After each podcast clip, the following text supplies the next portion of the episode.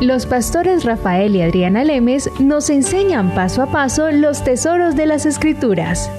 Descubriremos cuánto nos ama Dios y qué ha ganado para nuestro beneficio. Este programa es patrocinado por nuestros amigos, miembros y socios de Iglesia Palabra Pura y Blaze Ministries International. Hola amigos de Blaze, somos Rafael y Adriana trayéndole a ustedes las enseñanzas de las escrituras para que crezcamos en el conocimiento de nuestro Señor y Salvador Jesucristo. Estamos entrando a un nuevo tema en Blaze Ministries debido a, a una email que nos enviaron a decirnos que el anticristo ya había llegado y que era yo no sé quién del oriente entonces hay mucha mala información hoy en día, increíblemente, pero es cierto, acerca del anticristo. Ese es el tema del cual vamos a hablar el día de hoy. Cuando yo eh, estaba empezando en estas cosas del mundo cristiano, tiempo, largo tiempo atrás, el anticristo decían que era Rafael, no sé si recuerdas que a pesar de este señor que no tenía ni idea ni, ni sabía, pero cómo era de extremista el mundo cristiano o el desconocimiento que había, al menos en la rama en la que yo me estaba moviendo, que decían que el anticristo era Gorbachev. Este señor recuerdo que tenía una mancha en la cabeza, no sé si recuerdas, tenía una mancha por aquí como café entonces decían que esa era la mancha del anticristo, el 666, y todo el mundo decía, ese es el anticristo. Llegó. Llegó, pues uno niño, uno se creía todas las bobadas que le decían a uno. Yo no sé si tú escuchaste algo. Pues lo único que yo he escuchado hablando de, la realeza en España, ¿no? Que había un anticristo ahí también. Y cada vez que subía alguien como al poder, ya sea en una potencia mundial, ese va a ser el anticristo. Como la mala información salía por todas partes creando temor y, y sí, temor en las personas y cuando uno no sabe las escrituras suceden una cantidad de barrabasadas y se dice una cantidad de mentiras por desconocimiento de las escrituras.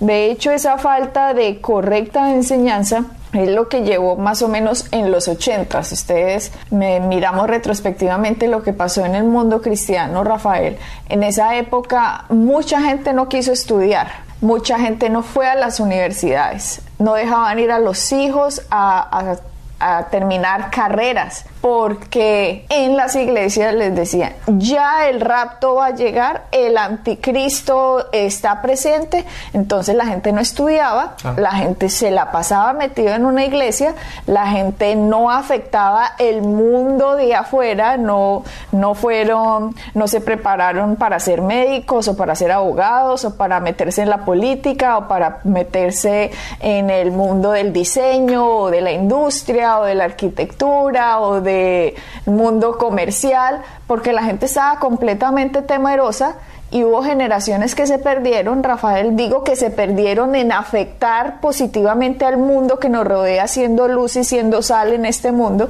por falta de conocimiento de la palabra, que porque el anticristo ya estaba presente, entonces no hay que estudiar, no hay que trabajar, no hay que hacer nada, solo hay que estar metidos en este edificiecito 24 horas al día, 7 días de la semana, porque es que ya nos vamos a ir en una nube. Y resulta que eso es completamente desconocimiento de la palabra, porque el Señor no, el Señor Jesucristo, su segunda venida, porque primero viene el rapto de la iglesia, siete años después es la segunda venida de Jesucristo. La segunda venida de Jesucristo no viene sin que antes se haya manifestado el anticristo.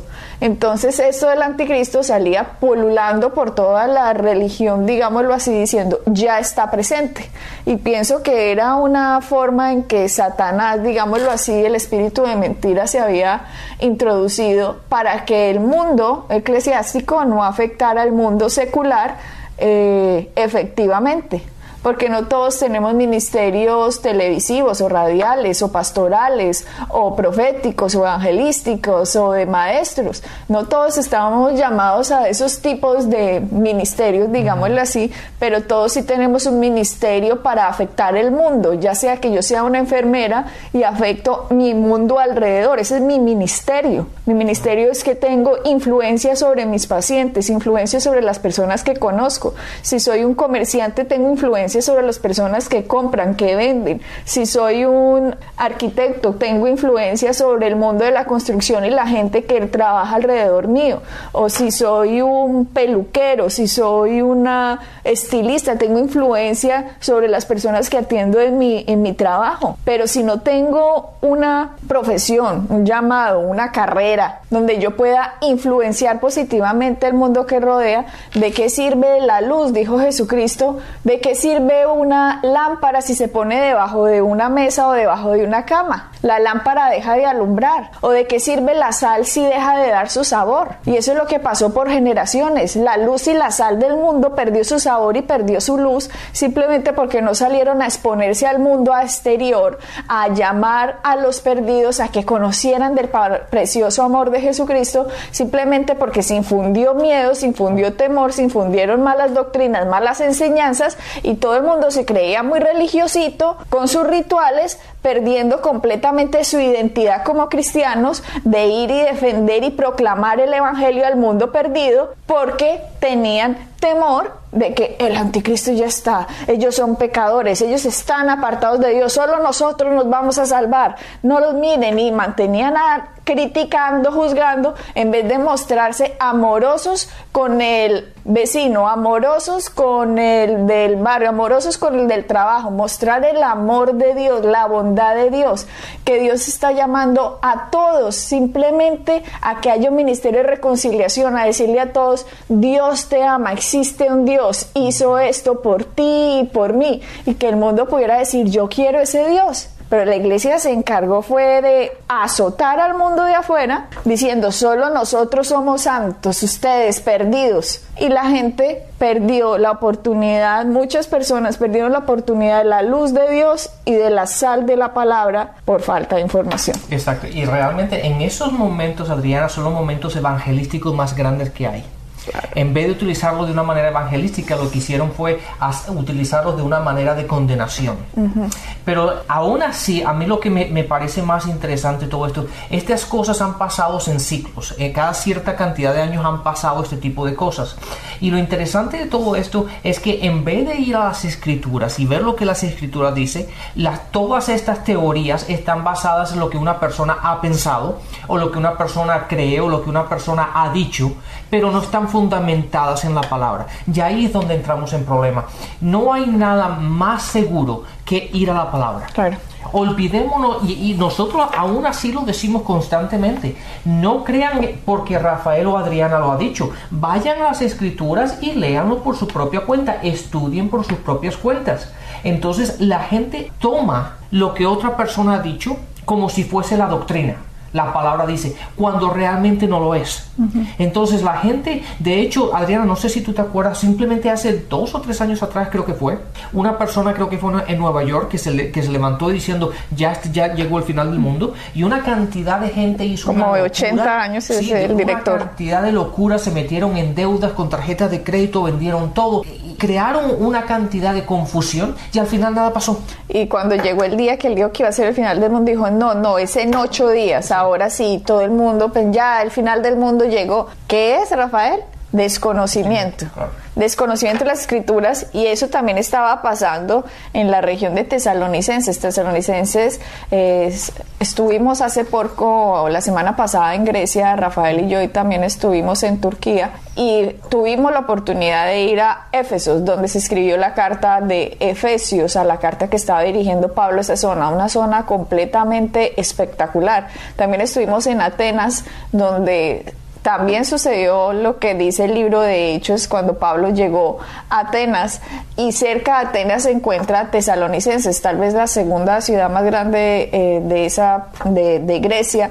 Y Tesalonicenses en esta época es donde Pablo está dirigiendo esta carta, que también había habido un rumor parecido a lo que les estoy diciendo que ha sucedido hoy por hoy, y por eso Pablo envió esa carta para corregir ese rumor y que las personas siguieran sus vidas en esta tierra con la fe en el Hijo de Jesucristo y no con la fe a rumores.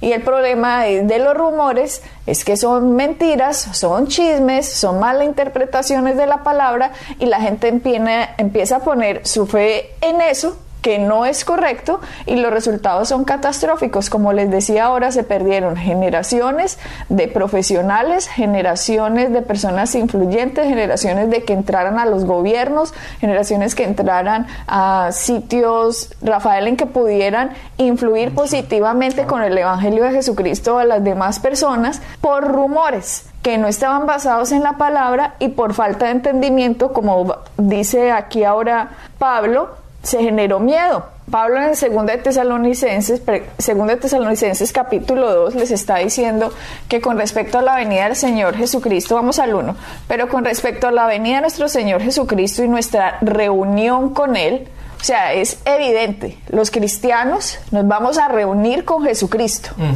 desde que Él resucitó ahora, después de la cruz, toda persona que haya muerto en el siglo primero, segundo, tercero, diez, veinte, veintiuno, toda persona que haya muerto se va a reunir, que haya aceptado a Jesucristo como Señor y Salvador, fue parte del cuerpo de Cristo y se va a reunir con Él. Y eso es nuestra fe, eso lo creemos. Nosotros no seguimos a un Dios muerto, nosotros seguimos a un Dios vivo, Jesucristo de carne y hueso, la segunda persona de la Trinidad que ahora está sentada a la diestra de Dios Padre como gran sumo sacerdote intercediendo por nosotros o su iglesia para nuestro favor. Dice aquí Pablo de nuestra reunión con Él, les ruego hermanos, dice Pablo, les ruego, por favor, que no se dejen mover fácilmente de su modo de pensar ni se conturben, ni por espíritu, ni por palabra, ni por carta, como si fuera nuestra, en el sentido de que el día del Señor está cerca. Mm. Mira, conturbación, ¿qué es eso? Preocupación, lo que les decía ahora. La gente empieza a infundir temor en sus vidas y paran completamente su vida dejan de hacer su llamado, porque como les decía, el llamado ministerial suyo puede que sea ser odontólogo, ser un vendedor, ser un constructor, ser un enfermero, ser un médico, ser un arquitecto, ser lo que sea. Ese es su llamado, ese es su ministerio, ser una madre de familia ser un padre de familia, hacer el llamado correctamente, y entonces la gente se conturba. ¿Por qué? Por palabras, dice Pablo como por cartas que fueran nuestras, como que Dios dijo que les dijera. Sí, Adriana, y fíjate, le voy a decir en esta traducción, fíjate lo que dice. Dice, no se perturben ni se alarmen fácilmente por los que dicen. Lo que dicen, que son aquellos que dicen. Date cuenta que dice los que dicen, pero eso que dicen no está fundamentado en la palabra, sino simplemente son lo que dicen. Y fíjate que va más allá y dice lo siguiente, no le crean ni siquiera si afirman que han tenido una visión espiritual o una revelación. Date cuenta de eso, porque mucha gente dice, no, es que yo tuve una visión, no, es que yo tuve esto. Pero la cuestión es, la visión, la revelación, el sueño, lo que haya sido, ¿está en línea con la palabra? Si no está en línea con la palabra, no lo escuchen. Por sobrenatural que haya sido, por lo espectacular que haya sido, por lo espiritual que una persona sea, si no se alinea con la palabra, Pablo nos dice claramente, no lo crean, ni se, ni se perturben por ello porque no es correcto. Y eso es lo que tenemos que tener cuidado, que todo lo que oigamos, todo lo que dicen, sea en línea con la palabra. Tengan miedo de esas personas que dicen, vengo a traerles una nueva revelación. Dios me dijo que les dijera, tuve una visión, tuve un sueño y se me presentó un ángel, se me presentó Jesucristo y me dijo que les dijera esto, que no está en la palabra. Vean, huyan, corran, mejor dicho, salgan despavoridos, porque la única y efectiva verdad de Dios, indiscutiblemente lo que está escrito, escrito está. Jesucristo siempre dijo, escrito está. Y este Nuevo Testamento fue dejado para nosotros como testimonio para la iglesia de lo que es real. Y cualquier cosa que contradiga lo que es real, que está escrito, viene del diablo, es de Satanás y a esa persona se le pudo de verdad haber aparecido un ángel, pero sería un ángel del diablo, porque dice la palabra que Satanás también se disfraza como ángel de luz. Y cualquier cosa, cualquier espíritu que venga a negar lo que está escrito, no viene de Dios, porque Dios no se va a ir en contra de su palabra, porque su palabra es Él mismo. Dios y su palabra no se pueden separar. Hay gente y en la religión ponen a Dios aquí y a la palabra aquí como si fueran separados. Y va uno les dice, pero es que la palabra dice esto, y dice, ay, no, es que en mi denominación no creemos eso. Exactamente. No, a mí me importa cinco lo que diga su denominación. ¿Qué está escrito? Nosotros estamos para defender lo que Jesucristo ganó, por lo que Él dio su sangre. Nosotros estamos llamados a decir qué es lo que Él hizo por la humanidad, no para defender denominaciones, ni métodos, ni personas. Estamos para defender la verdad defender, no, colaborarle a Dios porque Dios se defiende solo, mm. colaborarle a Dios diciéndole cuál es su verdad. Y la verdad en este caso, Pablo les está diciendo, no se conturben, no se perturben ni por revelaciones, como dice esto, de personas que afirman visiones espirituales que tuvieron y que los vienen a ustedes a decirle, y mire lo que dice el tercero, nadie los engañe de ninguna manera porque no vendrá sin que antes venga la apostasía y se manifieste el hombre de pecado, el hijo de perdición. Aquí está hablando del anticristo y está diciendo, bien, Jesucristo no va a regresar por segunda vez, por segunda vez. Estamos hablando del rapto de la iglesia, estamos hablando, muchas personas se confunden y piensan que el rapto de la iglesia es la segunda venida de Cristo. No, él resucitó, ascendió a los cielos después de los 40 días, después va a llegar el rapto de la iglesia, después de ese rapto de la iglesia hay un periodo de siete años y viene la segunda venida de Cristo. Y Pablo está diciendo aquí, no se conturben, ni se asusten, ni se dejen engañar. Para que él diga que no se dejen engañar significa que es posible que alguien lo engañe. Exactamente. Ahora, eso es lo que eso es un punto que iba a decir. El versículo te dice, no, no se dejen engañar por lo que dicen. Ahora, exactamente, si Pablo dice no se dejen engañar, nos da la entrada a decir que hay posibilidad de ser engañados. La cuestión es cómo podemos prevenir eso. El antídoto, se dice así, ¿verdad? El antídoto para el engaño es la verdad. Claro. No nos tenemos que, lo que no tenemos que hacer es saber lo que dice todo el mundo que es erróneo para distinguir lo que, lo, que, lo que realmente es la verdad. Lo que tenemos que hacer es enfocarnos solamente en la verdad. Por lo tanto, cuando oigamos algo que no se ponga paralelo, que no se, que, um, no se ponga directamente. directamente de acuerdo con la palabra, sabemos que no tenemos que oírlo. Sabemos que no es verdad. Sabemos que no tenemos que prestar la atención. Entonces, uno de, los problemas que veo a la gente es que siempre le, les gusta buscar las cinco patas del gato como yo digo. Siempre les gusta decir, pero este dijo no, pero aquel dijo no, pero es que yo leí no, pero, pero la cuestión es, olvídense de toda esa gente, que es lo que dice la palabra. Porque muchas veces no sabemos lo que dice este libro, pero sabemos lo que dice todo el resto del, del mundo. Si nos concentramos solamente en este libro, cuando oigamos esto y aquello, ya sabemos que si no está de acuerdo con esto, no le tenemos que prestar atención. Pero la gente siempre está siempre buscándole las las cinco patas del gato a ver por dónde pueden encajarlas con las escrituras. Y eso no es así. Y como tú dices, es que leí en un libro. Vea, el libro puede tener mil hojas y tener una pastadura espectacular y puede estar lleno de puro error. Eso no importa que sea un libro de fulanito o fulanita de tal. Lo que está aquí es la verdad. Y a mí me hicieron creer que el anticristo ya estaba aquí. Mejor dicho, gracias a Dios, yo por la gracia de Dios fue que estudié, porque a mi hermana, por ejemplo, le dijeron o la universidad o la iglesia, porque no se puede mezclar el mundo con la iglesia. Mi hermanita que pertenecía al grupo de alabanza, Rafael, y la pusieron a escoger que ya no podía ir a estudiar. O a otra prima le dijeron también o la iglesia o la universidad, porque no se pueden mezclar el mundo con las cosas de Dios. Hombre, utilizando cosas de la escritura completamente equivocadas. Gracias a Dios tuvieron más sentido en mi casa que nos dijeron, no, pues vayan a estudiar, ¿cómo así? Sí, menos mal que Pablo no tenía esa, esa, esa, esa forma de pensar, porque Pablo trabajaba con sus manos, él tenía su propio negocio. Y de hecho, cuando Pablo viajaba, él en, varias cartas dice, yo no quiero ser un peso para ustedes, por lo tanto yo tengo mi propio trabajo. Él no dijo, no, no, es que o es Dios o es mi trabajo. Ahí es donde vamos, que muchas veces la gente llega a, estas conclusiones que no están de acuerdo en la palabra y lo que crean es confusión a la gente. Y aquí dice que eh, no iba a venir hasta que se manifestara el hombre de pecado, el hijo de perdición, o sea, el anticristo. Este anticristo, el versículo 4 del capítulo dice, el cual se opone el cual se opone y se levanta contra todo lo que se llama Dios o es objeto de culto, tanto que se sienta en el templo de Dios como Dios, haciéndose pasar por Dios. ¿No os acordáis que cuando yo estaba todavía con ustedes les decía esto? Y ahora ustedes saben lo que lo detiene. Está diciendo que el anticristo hay alguien que lo detiene. Vuelvo y le repito, capítulo 2, versículo 6 dice, y ahora vosotros sabéis lo que lo detiene, a fin de que a su debido tiempo se manifieste.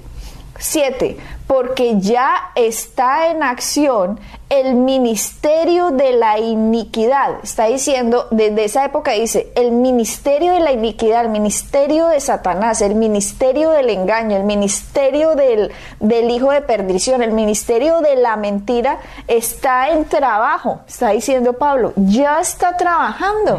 Jesucristo resucitó, Jesucristo está sentado a la diestra de Dios Padre, Satanás no tiene entrada más al trono de la gracia, pero él está aquí, sabe que le queda poco tiempo, sabe que tiene que engañar a la humanidad porque odia a Dios, odia al hombre y ya está en ministerio, el ministerio de la iniquidad, dice Pablo, y nos dice eh, en el 7, solo que hay quien al presente lo detiene hasta que él a su vez sea quitado del medio. Vean lo que está diciendo Pablo aquí. Muchas personas no tienen ni idea que este versículo, capítulo 2, versículo 6, versículo 7 del segundo de Tesalonicenses, nos está dando la clave de el anticristo. Les está diciendo, el anticristo no se ha manifestado porque hay quien lo detiene, pero cuando sea quitado del medio, el que lo detiene se va a manifestar. Exactamente. ¿De quién está hablando? Está hablando de la iglesia. Aquí mismo también está hablando del rapto. Está diciendo Pablo, vamos al 6, y ahora vosotros sabéis lo que lo detiene a la manifestación del ministerio de iniquidad, a la manifestación de Satanás, a la manifestación del anticristo. Pablo está diciendo, ya saben quién lo detiene, a fin de que a su debido tiempo se manifieste. Dice, va a haber un tiempo en que se va a manifestar ese ministerio de la iniquidad, ese ministerio de que se va en contra de lo que se llama Dios y que es de culto a Dios y que se sienta en el trono de Dios. En el 7 dice, porque ya está en, en acción el ministerio de la iniquidad, solo hay quien al presente lo detiene hasta que él a su vez se ha quitado en medio.